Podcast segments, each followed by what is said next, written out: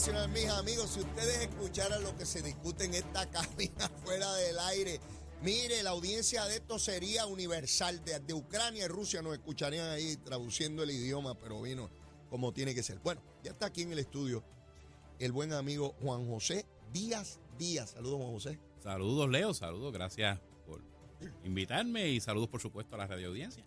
Qué bueno, qué bueno que estás con, con nosotros. Juan José es un amigo de muchos, muchos años. Eh, ha estado vinculado a los procesos gubernamentales, políticos, como periodista, como persona de medios de comunicación y tiene un gran dominio y conocimiento sobre ese particular.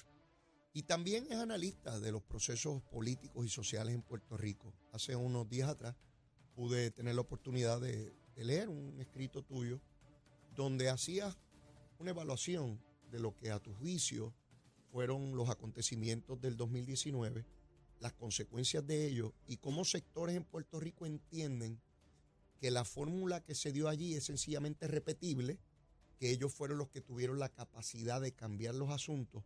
Y tú tienes una hipótesis distinta sobre ese parecer, muy similar a la que, a la que yo tengo y era la primera persona que, veía que, que podía explicar esto con, mucha claridad y quisiera que pues que nos adelantaras e, ese criterio. Bueno, primero, de nuevo, gracias, Leo. Mira, eh, yo en este tipo de cosas me gusta como, como ex periodista, aunque uno nunca deja de ser periodista, eh, hacer el mapa. Yo le llamo hacer el mapa. Irle llevando a, los amigos, ¿verdad? Darle los, elementos para que cada quien llegue a sus propias conclusiones. No, no que me crean a mí ciegamente, sino que vean cada, cada elemento.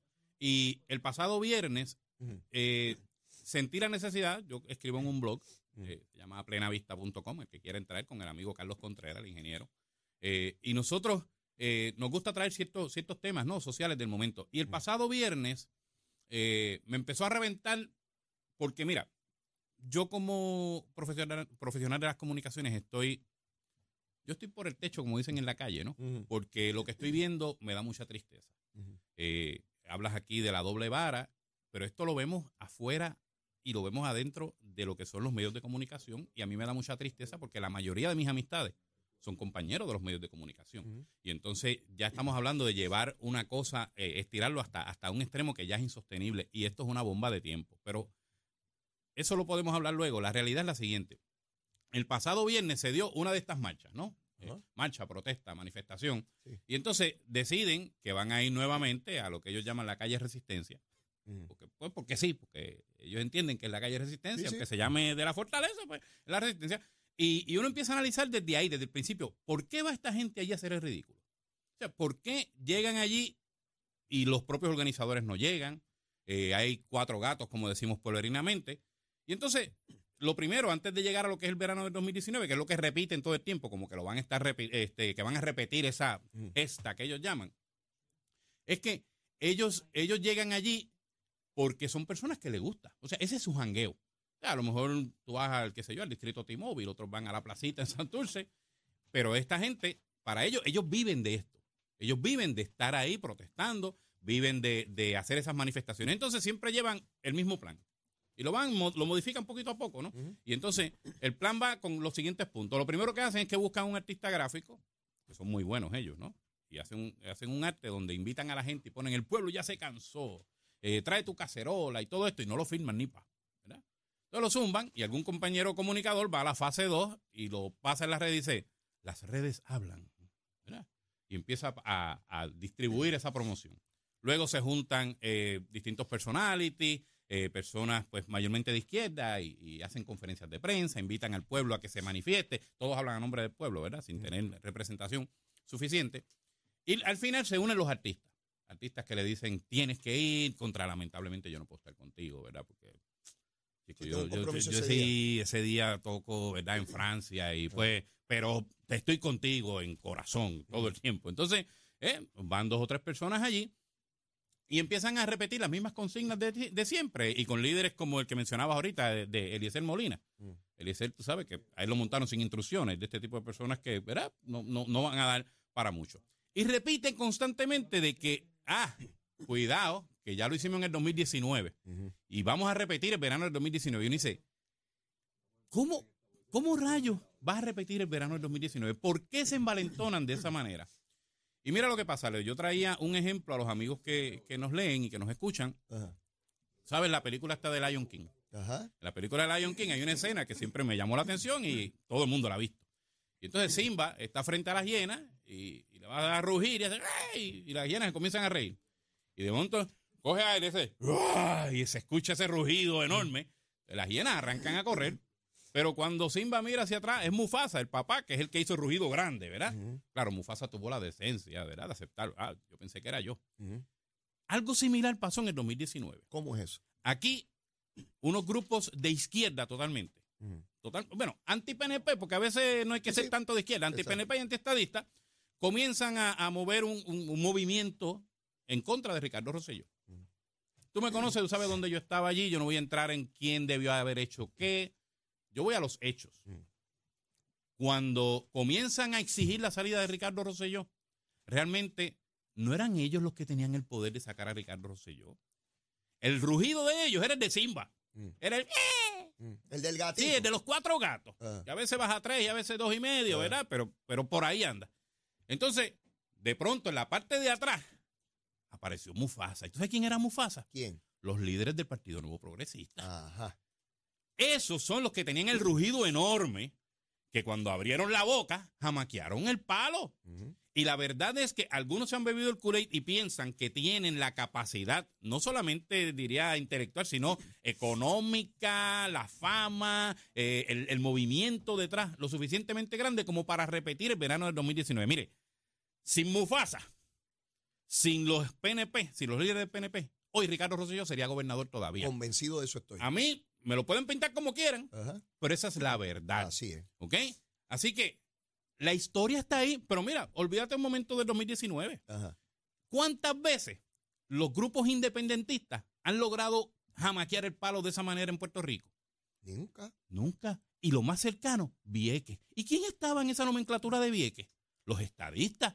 Porque cuando no habían PNP allí, ellos no hacían las marchas que hicieron. Tan pronto Pedro Rosselló dijo y logró con Bill Clinton una fecha cierta de salida y que se tenían que ir, ahí arrancó la cosa. No, y traer, traerles el otro ejemplo. Vamos a la inversa. Aquí hubo otras manifestaciones grandes mm. y no lograron su cometido. Mm. Por ejemplo, cuando la venta de la telefónica. También.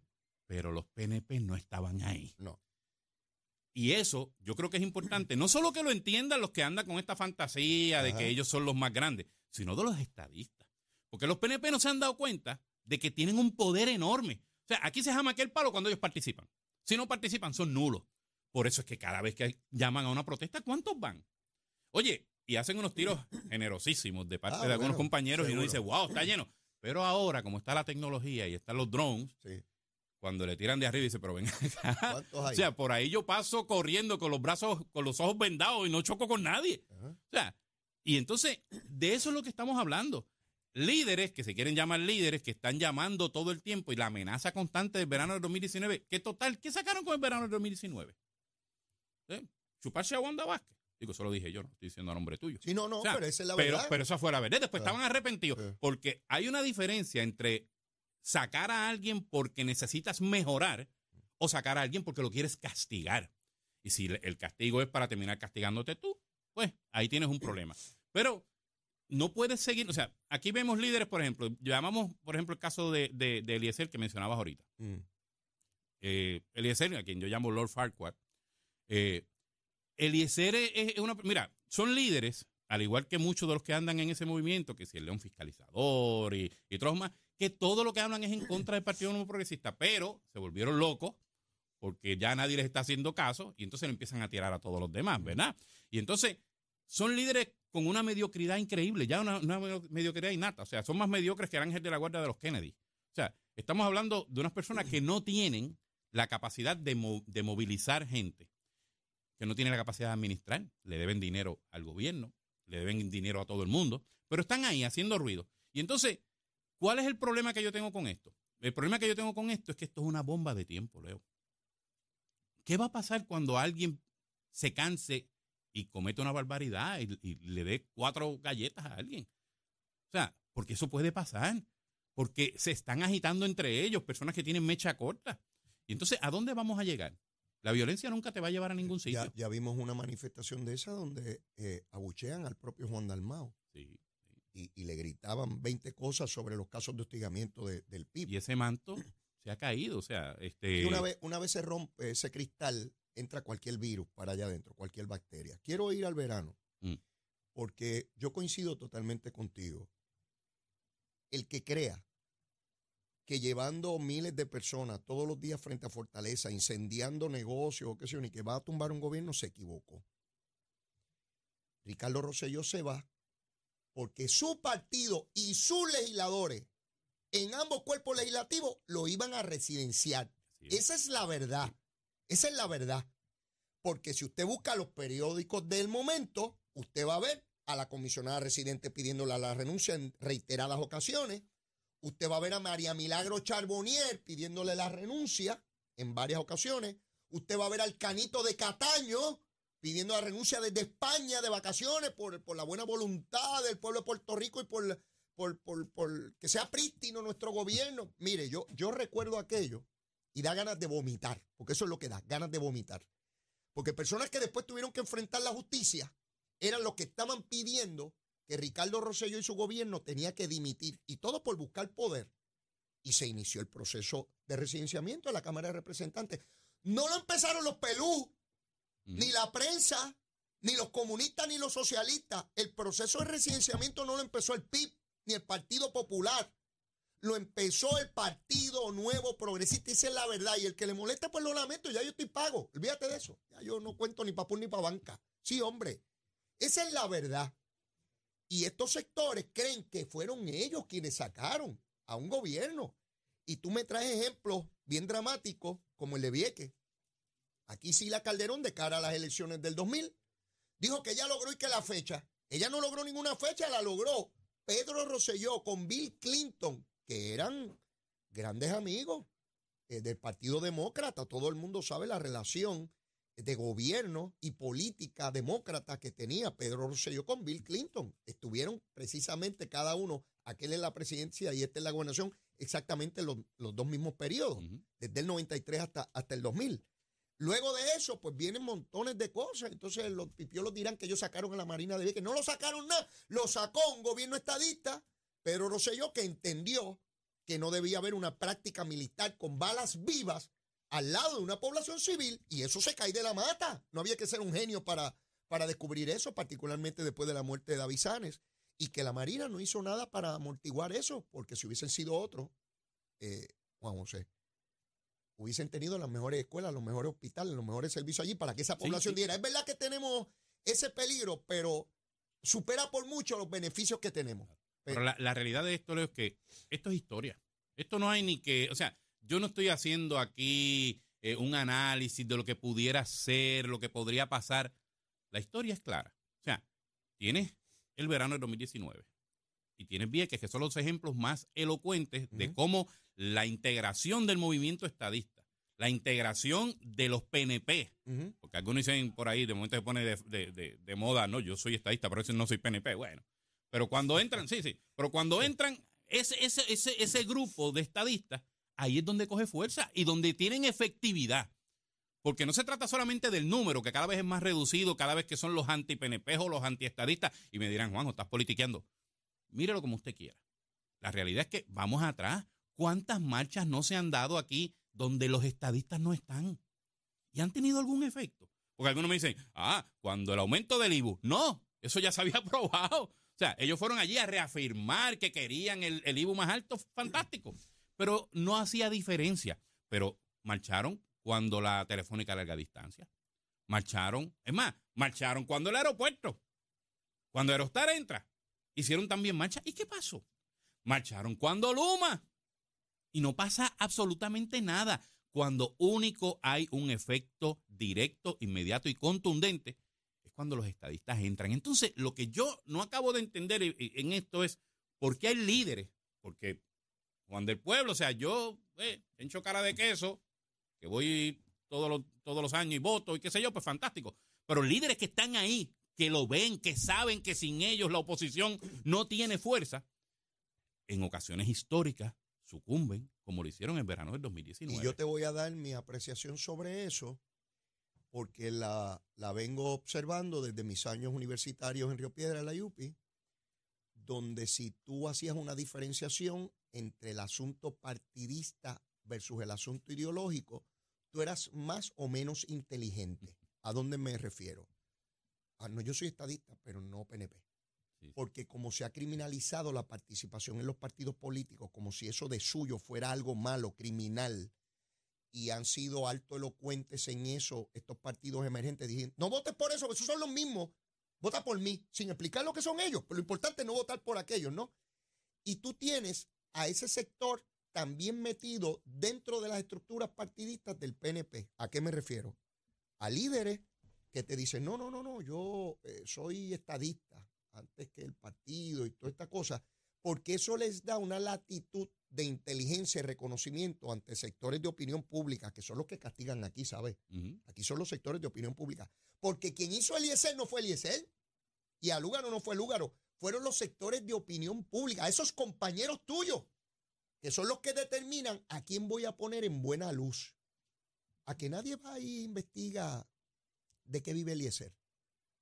¿Tú te crees que si Eliezer fuera un líder estadista, igualmente abrasivo que lo que es Eliezer, hace rato no estuviesen las unidades investigativas o averiguativas requiriendo de qué vive, de dónde son sus ingresos, cómo es que le debe un préstamo de miles de dólares al gobierno de Puerto Rico? Nadie investiga. no pasa nada porque esos sectores de opinión pública y sus unidades investigativas van detrás de sus enemigos políticos o económicos. Pero mira, hay dos cosas que para mí son importantes que, se señalen aquí. Una de ellas es que esto ha ido cambiando. O sea, cuando uno ve las redes, es más, foros importantes como estas plataformas, hacemos a veces encuestas, sondeos, y uno ve que a veces lo que se escucha por allá no es lo mismo que ve el pueblo, lo que siente el pueblo, van como que por una línea diferente. O sea, la gente ya está viendo y está llegando a sus propias conclusiones. Todavía tenemos mucho que recorrer. Claro. Y tenemos muchos amigos. Oye, y los aprecio muchísimo. Tengo grandes amigos. Pero cuando están fuera de las, del asunto político, hacen un trabajo extraordinario. Y de pronto, cuando llega la parte política, entonces, y no es solamente, en un momento dado, se daba de que le tiraban mucho al PNP o le tiraban a los estadistas. Mm. Ahora no. Ahora no es eso. Ahora lo combinan con defender al que es anti-PNP. ¿Ves? Porque yo te garantizo a ti que si los PNP hubiesen tenido un chat falocrático por allá andando en el, en el, en el falomóvil este tipo Oscar Meyer, estuvieran hace rato cogiendo palos, estuviesen pidiendo renuncia y eso no le pasó a Juan Dalmau. ¿Ve? Y entonces no es solamente lo que dice, sino también cómo lo dice. O sea, eh, yo puedo llegar al absurdo. Si, si, si yo, si mañana un estadista, por decirlo, llevarlo al extremo, eh, mata a su hermano, los titulares es que ese, estadista cogió, es un asesino de sangre fría, pero si ese estadista, si ese que mató al hermano es popular, lo más seguro dice gemelo suicida mata al hermano por error. ¿Verdad? te la pintan y te la voltean porque lo interesante es que yo todavía creemos, porque esto es importante y, y, esto se lo digo de frente a los amigos que tengo, compañeros que los quiero mucho en los medios de comunicación. Si bien los independentistas y los izquierdistas piensan que ellos tienen el poder para manipular porque en el 2019 pasó lo que pasó mm. y están equivocados.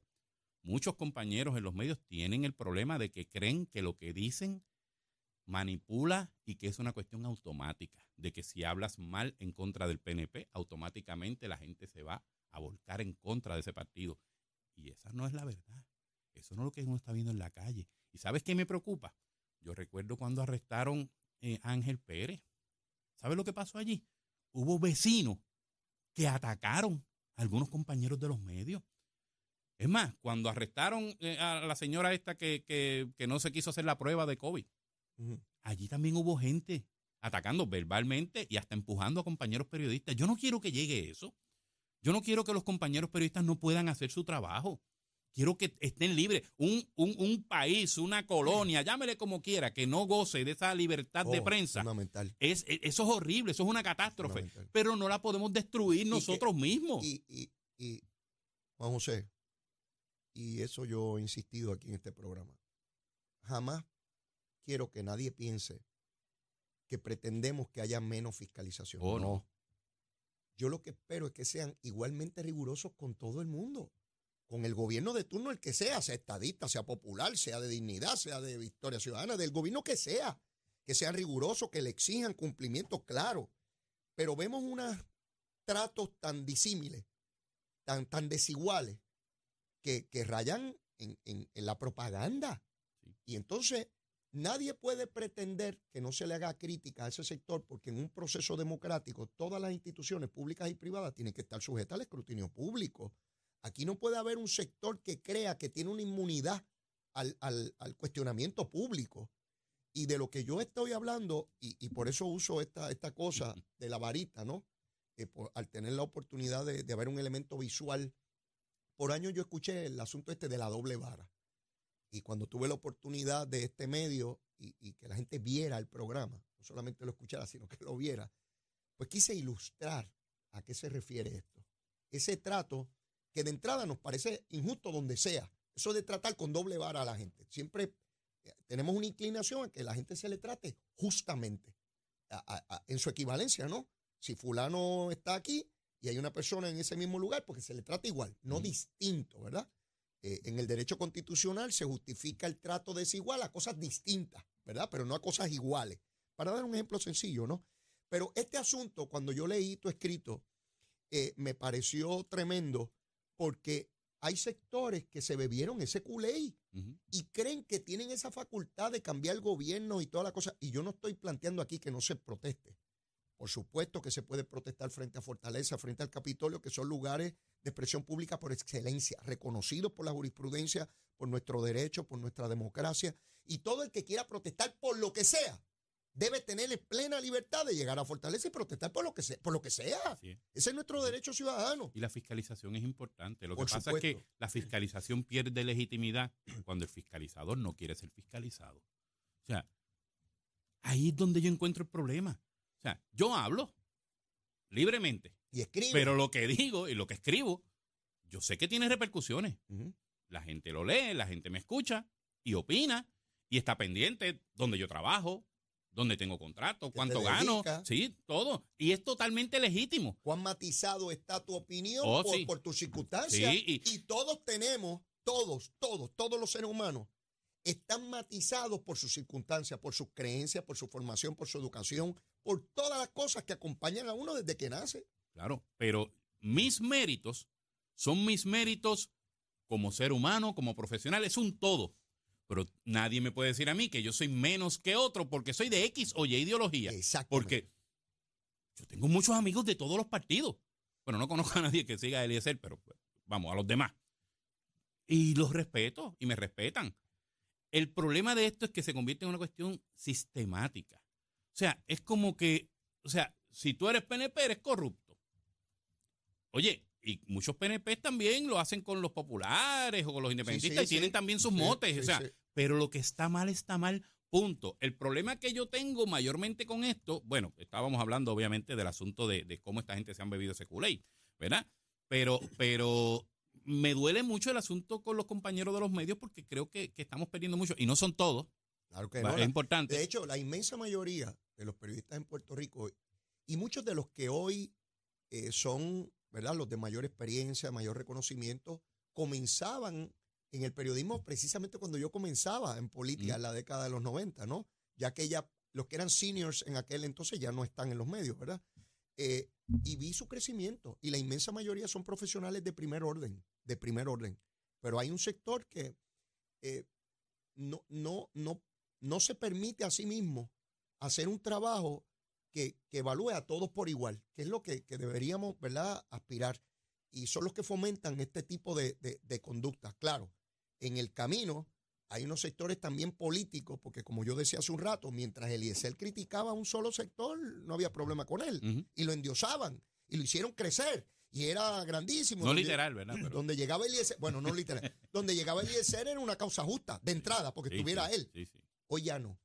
Hoy lo acusan hasta de ser este, infiltrado del FBI, de cosas que yo jamás pensé que lo fueran a atacar la propia gente de él, la propia gente, la propia Lúgaro, acusándose el uno al otro de, de barbaridades, porque en algún momento se alimentaban el uno del otro para hacer precisamente eso. Los malos son aquellos y los buenos son estos, que es parte de mi, de mi prédica, eh, Juan José. Los malos pueden estar en todos los partidos y los buenos están en todos los partidos. Esta cosa de que en el partido mío todo el mundo es bueno, y que todos los malos están en el otro partido. Eso es un disparate que provoca el fanatismo. Hay gente mala, y cuando digo mala me refiero a malas intenciones, ¿no? En cualquier partido político, en cualquier colectividad, en el gobierno como en la empresa privada. Igual que hay montones de personas bien intencionadas, con la mejor voluntad del mundo y para nuestro pueblo, en todos los sectores ideológicos. Pero tenemos que ir a una pausa. Oh, sí. Y luego de la misma seguimos quemando el cañaveral. Llévatela, chero.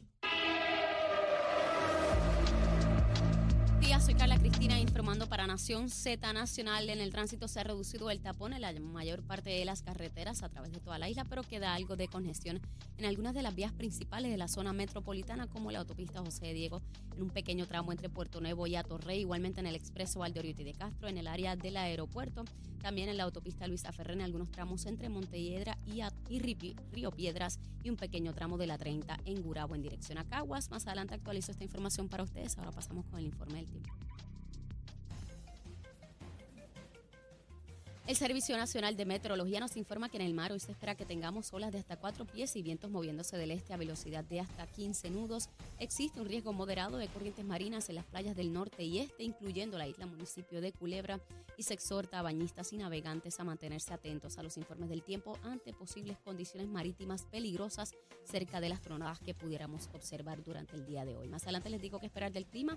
Para Nación Z Nacional les informó Carla Cristina. Les espero mi próxima intervención aquí en Z90.